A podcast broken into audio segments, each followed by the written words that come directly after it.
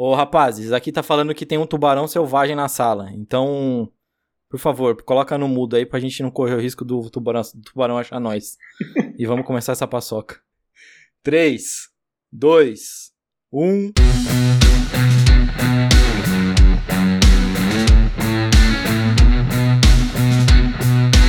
Bom dia, boa tarde, boa noite. Pra você que tá chegando agora, meu nome é Felipe Clemente e está começando mais um episódio desse já consagrado. Não, não tá. Não é, não é isso. Errei a vinheta. Errei a vinheta, mas paciência, não tem vinheta ainda. A gente não sabe como vai ser. A gente sabe que vai ser uma edição especial só. E que a gente tem um convidado especial que vai virar fixo durante toda essa gravação nossa. Então, antes de mais nada, quem está ao nosso lado? Vamos começar. Boa tarde, Henriqueta, tudo bem? Ô, meu chefinho querido, tudo ótimo, né? Estamos aqui de volta e eu já tô aqui colocando minha roupa de mergulho, entrando dentro daquela jaulazinha para me proteger dos tubarões. Faz bem, faz muito bem. Só não fez bem que era para você ter puxado o jabá, você perdeu a Ih, vez, então rapaz, então quem vai fazer o jabá vai ser o próximo. Esqueço. É, paciência.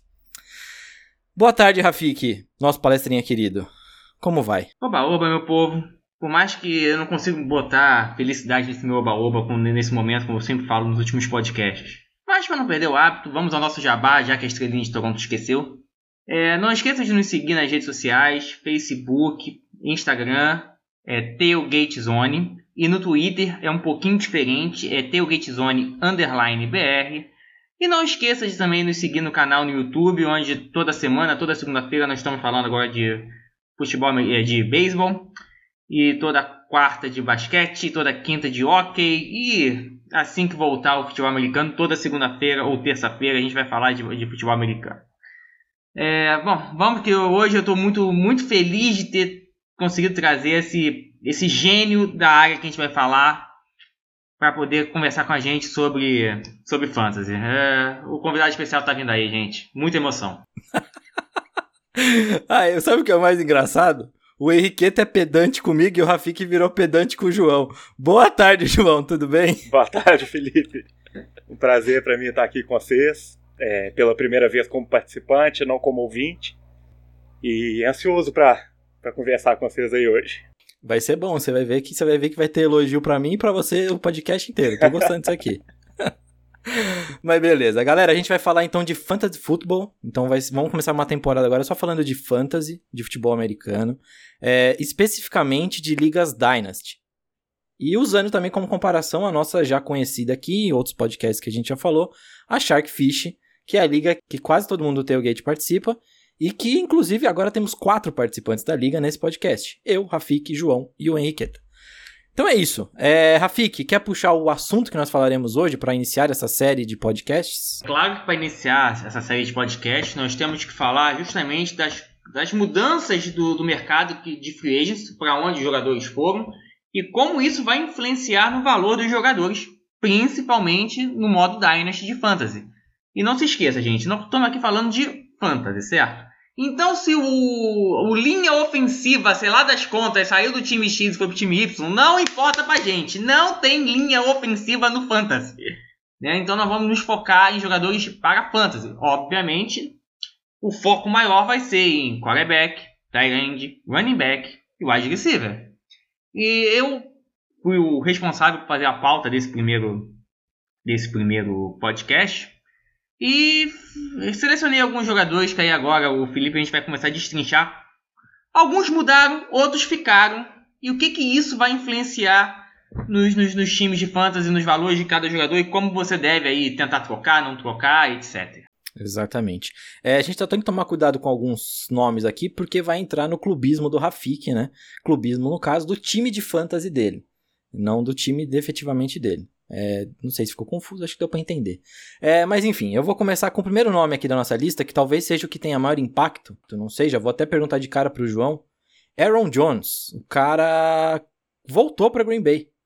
É, então, assim, a gente pode dizer que é o maior impacto mesmo? É bom ou é ruim isso? Cara, ele é um jogador que se encaixa duplamente na situação de clubismo do Rafik, né? Porque ele joga no Packers do Rafik e tá no time dele também na Sharkfish. Cara, eu achei a, a renovação do Aaron Jones com o Packers o melhor cenário possível para ele. Ele vai continuar num ataque que ele já conhece, que, em que ele em que ele se sai muito bem. Ele é um ataque que gera muitas oportunidades de touchdown para ele, e, e, touchdown é quase tudo no fantasy, né? E, e além disso, a, a saída do Jamal Williams eu acho que vai valorizar muito ele. Porque o Jamal Williams era aquele cara que podia entrar em situações de passe, que podia entrar em goal line. Ele é um, um reserva muito completo. E, e agora, ficando só o A.J. Dillon como, como reserva dele, eu não vejo isso acontecendo. Ainda acho que ele vai roubar um touchdown aqui, outro ali na goal line, mas ele não é o jogador que o Jamal Williams é nas jogadas de passe. Então eu acho que a situação do Aaron Jones melhorou do ano passado para essa. Eu vou discordar. É...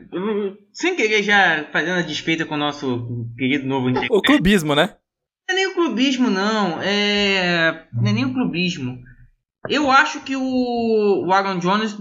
É... Claro é o seguinte, ele ficou. Né? E o Packers é um time que tem uma linha ofensiva muito boa e isso ajuda a produção do running back. É um ataque extremamente explosivo e claro, se o ataque é explosivo como um todo, vai sobrar mais pontos para todo mundo inclusive para Aaron Jones, mas eu acho que é um time que dificilmente vai usar Aaron Jones mais do que 60 ou 70% das vezes. Se ele, fosse, se ele fosse para um Dolphins da vida, para um outro time que fosse usar ele 100% das vezes, ele teria mais valor. E eu acho o AJ Dillon melhor que o Jamal Williams.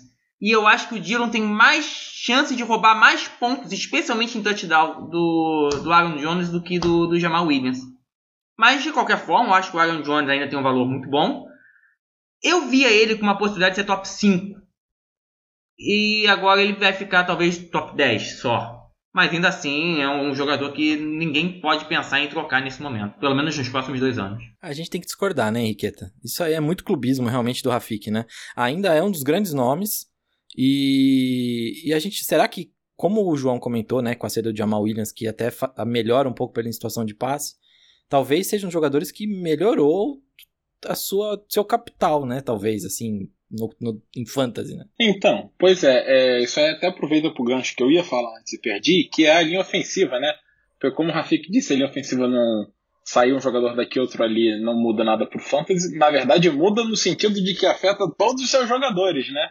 Então o Aaron Jones é um desses casos, que ele tá num time ótimo para ele correr, enquanto se ele vai para um New York Jets, por exemplo, como teve gente indo, é, bom, podia se afundar lá, né? É, eu acho que para 2021 ele melhorou, porque saiu o Jamal Williams e o AJ Dillon ele era calor no último ano, né? ele é novo ainda. Agora, para 2022, se ele continuar em Green Bay, aí eu acho que o AJ Dillon pode até virar o running back titular, acho que vai virar, aliás, e, e o Aaron Jones viraria o complementar. Então, o valor dele em fantasy poderia até sumir, né? É, se ficar em Green Bay, não sei o que, que vai acontecer em 2022. Para 2021, acho que o Rafik tá bem no time dele com Aaron Jones aí. Eu acho que agora é o momento em Dynasty de tentar adquirir o AJ Dillon. Porque a renovação do, do Aaron Jones deu uma baixada no preço dele. E, e, eu acho que ele tem muito valor, sim. Não só com essa possibilidade aí que o Henrique falou de, de talvez vir a ser o titular, eu pessoalmente não acredito, porque eu não sou o maior fã dele. Mas ele é, no momento, um dos handcuffs mais, mais valiosos da liga. Uma lesão do, do Aaron Jones coloca ele aí como running back 1 para essa temporada. Na minha lista de handcuffs, o Ed Dillon hoje é o número 2, só atrás de Tony Pollard. É, eu concordo. Não, legal, interessante. Eu acho que é bom, Henriqueta, a gente explicar também o que é handcuff, né? Para quem não sabe. Com certeza. Até porque se você jogar no Google, você vai descobrir que handcuff é algema, né? Então, você vai ter uma ideia bem ruim quando você pensa em algema jogador de NFL. É uma combinação complicada aí. Aí você vai pensar em Deshaun Watson, talvez, né? é, pois é. Esse é um não, ótimo handcuff. Mas, mas falando sério, Henrique, explica o que é handcuff agora. O handcuff é basicamente o running back reserva, ou pode ser, bom, pode ser o quarterback reserva, mas aí não se usa, né? A gente usa em fantasy só para running back. É o reserva, é aquele cara que, na verdade, ele pode ter valor zero hoje, porque ele está é, ali no banco. Mas se o titular se lesionar, ele é o cara que vai entrar e pegar todas aquelas carregadas, que é, como o Rafik falou, o Tony Pollard no Dallas Cowboys, reserva do Zeke. Né, o Zeke domina ali, mas se o Zeke se lesionar, o Pollard já mostrou que pode entrar muito bem e provavelmente vai ser um dos melhores running backs ali enquanto ele for titular. É, por isso, AJ Dillon, mesma coisa se o, o Aaron Jones se lesionar, o Ed Dillon provavelmente vai dominar as carregadas, pode até receber passe, não sei, a gente não viu ele fazer isso ainda, né? Mas, bom, pode estar treinando isso e acabar recebendo alguns passes, o que em fantasy conta muito. Então, concordo aí com esse valor dele como handcuff. Ou melhor plano B, digamos. Muito bom. Plano B. Gostei de plano B. Bom, vamos então para o próximo. Próximo. Nossa, é engraçado isso aqui, porque é uma troca da vida real que impacta muito mais é, os jogadores ao redor deles do que propriamente se você tem um ou outro no Fantasy, eu acho. Stafford e Jared Goff. Eles mudaram de time e o que isso vai afetar, João? Quem tem jogador, quem tem recebedor dos Lions e quem tem recebedor dos Rams. Muda um pouco, né?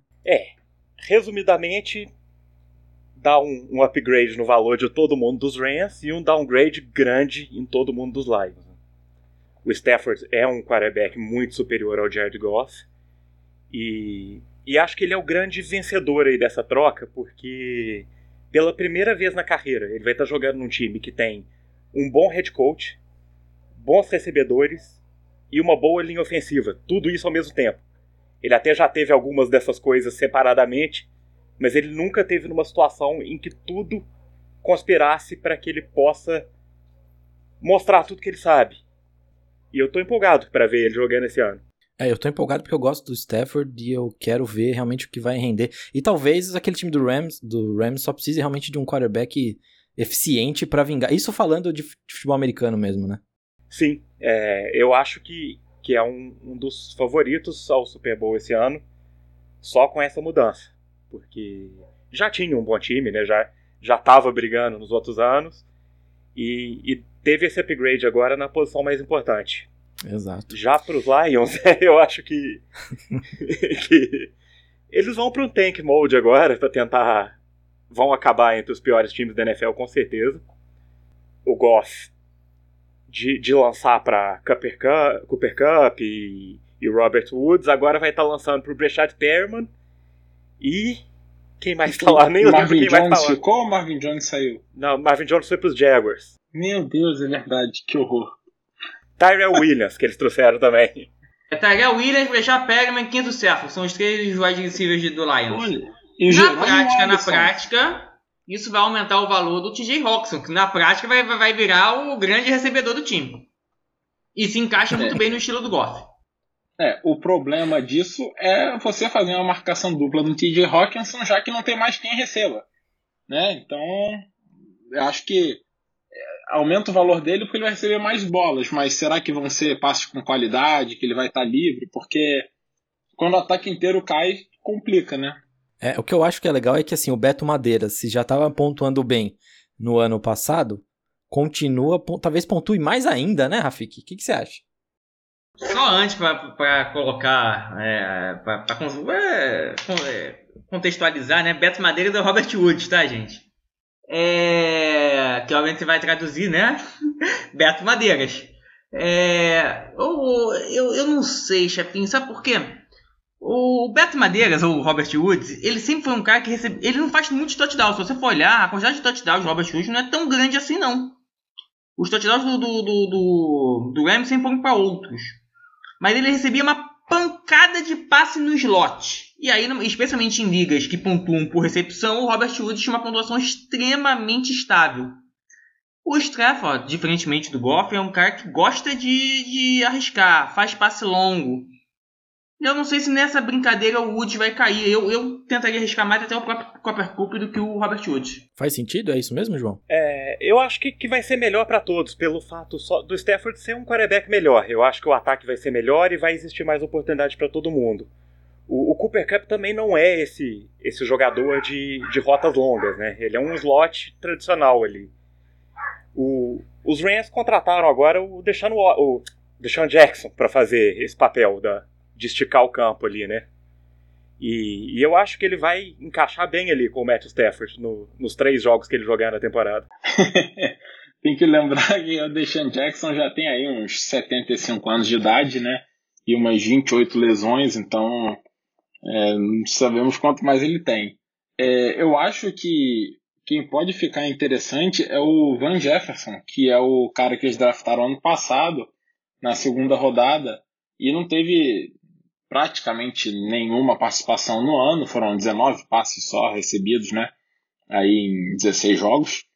Mas agora, com a saída do Josh Reynolds e com o Matt Stafford lá, que é o cara que gosta de dar passes longos, eu acho que o Van Jefferson pode acabar sendo mais usado nesse sentido. Porque, como você falou, nem o Cooper Cup nem o Robert Woods são caras de, de bola em profundidade. E, obviamente, o Deshaun Jackson, né, ele não é mais um cara com duas pernas. Né, ele já está mancando aí há muito tempo. Então, acho que pode acabar sobrando o Van Jefferson. Não que vai ser um cara top no Fantasy ainda, ou algum dia vai chegar a ser, não sei, né? Mas acho que pode ser relevante. Pode ser um cara que ajude um time de fantasy. Depois o chefinho fala de clubismo meu. Um doce pra quem adivinhar em que, onde o Van Jefferson tá na nossa na Sharkfish. Você acha que eu tô guardando ele há um ano por quê? Ora, tô esperando esse momento. Bom, depois do Henriqueta ter chamado o Deshaun Jackson de Saci Pererê, a gente tem que falar do Kurt Samuel que agora vai ter ao seu lado como recebedor McLaurin e pode receber bolinhas de Fitzmagic. É... E aí?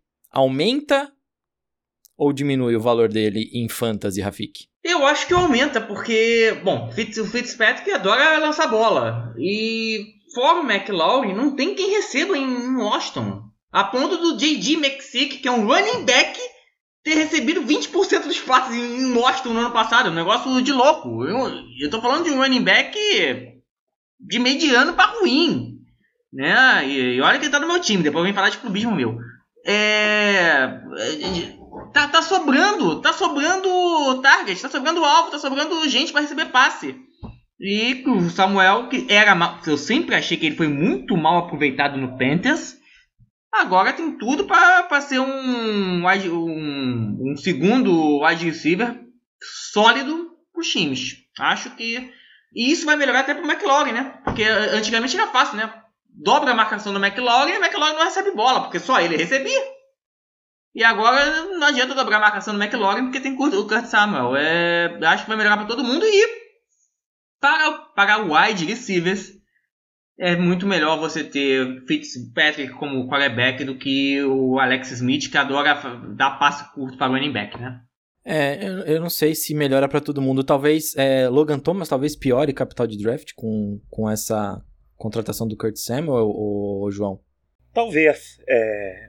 Mas eu acho também que o, o Fitzpatrick melhora a situação geral lá. Até porque vai ser um ataque mais, mais eficiente. É, eu acho que esse é o principal impacto sempre da chegada de um novo quarterback. Se o ataque melhora, a produção de fantasy de todo mundo melhora, porque eles estão em campo mais vezes, eles fazem mais jogadas. E com certeza o Fitzpatrick melhora muito pro Kurt Samuel e pro, e pro Terry McLaurin, que são jogadores rápidos. O Alex Smith foi, ano passado, o, o último quarterback na NFL em termos de eficiência em passos longos, de mais de 15 jardas. O Fitzpatrick teve uma pequena queda nisso ano passado também, que sempre foi um ponto forte dele. Ele teve a sua pior temporada em termos de passe longo ano passado, mas ainda assim ele foi muito superior ao, ao Alex Smith. O meu medo, Rafik, é que você falou que o Panthers usava muito mal o, o Kurt Samuel, né? O problema é que quem usava ele muito mal lá em Carolina era justamente o head coach do Washington, né? o Ron Rivera. Putz, pode crer, eu não pensei nisso, é verdade, tem toda a razão. E tá sendo um caso de reunião total aí pro Kurt Samuel essa. Ele tá voltando a, a jogar pro Ron Rivera, pro, pro novo coordenador ofensivo lá, que me esqueceu o nome agora, que era, era assistente em Carolina também. E, e ele e o Terry McLaurin foram colegas de quarto na faculdade. Então ele tá se reunindo com várias pessoas lá. Ai, que beleza. Mas esse ambiente bom também pode render a produção, pode ajudar a produção dele. Temos que pensar nisso. Mas enfim, Henriqueta, quer acrescentar alguma coisa do Kurt Samuel? Não, segue o jogo. Falaram tudo. Ih, Henriqueta, senti ser meio cabisbaixo, hein? Senti um pouquinho cabisbaixo. Mas tudo bem. Agora eu jogo para você direto. Tem três jogadores aqui que a gente tem que falar. O Nelson Aguilar, o Jonu Smith e o Hunter Harry. De quem você quer falar? Bom, vamos falar então do John Smith e do Hunter Henry, que são os caras que ainda jogam futebol americano, né? o Nelson Aguilar é no máximo uma piada de mau gosto. É, não dá para entender o que ele ainda faz em campo. E nem porque ele recebeu um contrato tão grande assim dos Patriots, é uma coisa meio inexplicável. É, então vamos focar aí em John Smith e Hunter Henry, que são os dois Tyrands, e Tyrand é a posição que é sempre um sofrimento. Né? Você tem aí três, quatro Tyrands extremamente confiáveis e depois disso você tenta a sorte. É, o John Smith, ele passou a carreira dele inteira aí em Tennessee e ele até, assim, tinha uma produção que para Tyrande é razoável. No fim das contas, na verdade, se olhar é ruim, porque o melhor ano dele teve 41 recepções para 448 jardas. Só que com 8 touchdowns acaba contando muito, é, porque um Tyrande acaba produzindo menos em média. Mas eu acho que ele era mal utilizado em Tennessee, falando em pessoas mal, mal utilizadas, né? E Tennessee é um time que corre muito, desde, desde que assumiu aí que o, a chave da vitória é o Derrick Henry, é o jogo corrido, e nem Marcos Mariota, nem Ryan Tannehill né, vão levar o seu time a lugar nenhum. Só que agora o John Smith foi pro Patriots. E não é como se o Patriots tivesse um baita ataque mas eu acho que até pela falta de opções, e a gente viu ano passado o quanto o Ken Newton sofreu, e agora tem o Julian Edelman aí velho, voltando de lesão. Então eu acho que pode acabar sobrando bastante bola para o John Smith e ele pode melhorar aí o seu, seu desempenho no fantasy, né? Não sei se ele chega a ser um Tyrene top 5, acho que talvez seja forçado demais, mas top 10 provavelmente é, com segurança, né? Um, digamos uma aposta segura para você ser um top 10. E já o Hunter Henry, bom, saiu do Chargers e foi pro Patriots também. O problema é que ele sim era mais usado no Chargers. Ele tinha médias de mais ou menos 600 jardas e 60 recepções por temporada, tirando quando ele estava lesionado. E eu acho que ele vai ser usado igual o John Smith no Patriots. O Patriots já mostrou que sabe usar muito bem dois tight ends, né? de Rob Gronkowski e Aaron Hernandes. Só que eu acho que ele já estava no teto dele ali no Chargers. E o Chargers é um time que uma hora você tinha um Keenan Allen lesionado, outra hora era um Tyrell Williams, é, o Mike Williams também. Eu não acho que o Hunter Henry tenha mais para onde ir para mim, é, os dois indo para o mesmo lugar, isso beneficia o John Smith e piora para o Hunter Henry, ou mantém igual, talvez, no fim das contas. É, é, João, eu não sei você, mas assim, eu, te, eu tenho a sensação de que esse, o, o Patriots montou um time inteiro, basicamente, na free agency agora. Eu acho que a gente só vai ter realmente o valor de cada um depois do draft, né? Sabendo se eles draftaram algum QB também ou não, né? Cara, é, eu acho que eles estão montando esse time justamente para isso, para receber um QB calouro. Eles estão montando um time que vai ser baseado na corrida e, e em alvos grandes e fáceis ali dos Tyrands, que, que costumam ser bolas de segurança para calouros. Agora, tudo isso se aplica também ao Cam Newton. Então, se, se não vier o calouro também, é um time que está adequado para o Cam Newton. É, o problema para mim é quando o John Smith assinou, que ele assinou primeiro, é, eu senti isso tudo aí que o, que o Henrique falou. Eu fiquei empolgado, ach, achei que era bom pro valor dele, mas para mim a contratação do Hunter Henry mata o valor dos dois. Desde 2011, a gente só teve duas ocasiões em que dois Tyrants do mesmo time conseguiram ficar no top 12 de pontuadores. Que foi em 2019 com o Zach Ertz e o Dallas Goddard, em Filadélfia, e em 2011 com Rob Gronkowski e Aaron Hernandez no próprio Patriots. A diferença é que esses dois times, tanto o Eagles de 2019 quanto os Patriots de 2011, lançavam a bola muito, estavam entre os times que mais lançavam a bola na liga. Ao contrário desse Patriots atual, que não é um, um time construído para isso. Seja Ken Newton de quarterback, seja um calouro de quarterback, o Patriots vai estar tá entre os times que mais correm com a bola. E então eu acho que o valor dos dois morreu abraçado aí.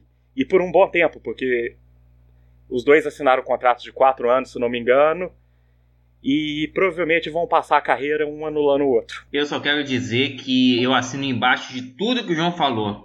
E se eu posso dar uma dica para qualquer pessoa que está entrando no Fantasy agora, e é uma dica generalizada para todas as posições, é fujam de qualquer jogador do Patriots. Não existe pesadelo maior de um jogador de fantasy do que Bill Belichick. Eu acho que esse ano tem uma exceção. Eu, nas ligas de redraft, eu vou estar tá indo, por enquanto, né? Antes do draft, no draft pode mudar. Mas por enquanto eu tá, tô indo pesado no Ken Newton como meu quarterback. Eita, aí sim, hein? Aí é polêmico, é, hein? Mas é redraft, que fique. Isso, e deixando registrado. claro que eu só drafto meu quarterback lá pra 12, 13 terceira rodada do draft. é, é bom ponto também. Enfim, é, passado esses três, essas três contratações dos Patriots, temos uma contratação que não é dos Patriots.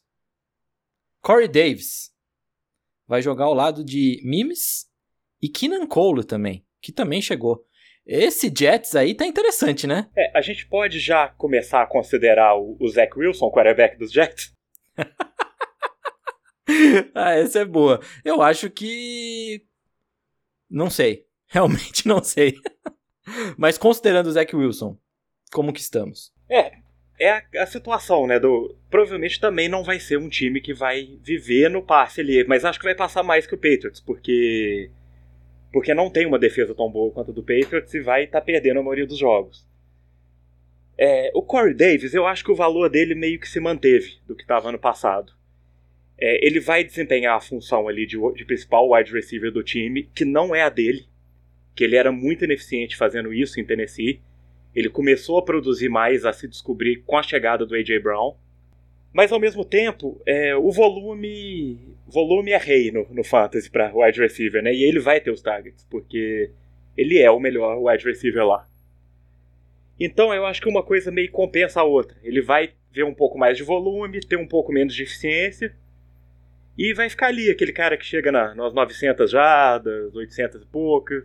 Eu espero para ele um, uma manutenção do valor. E pro desespero do Rafik, né? o Mimes perde valor? Ou não? Perde valor de troca nesse momento, mas eu acho que esse é o momento de ir atrás dele.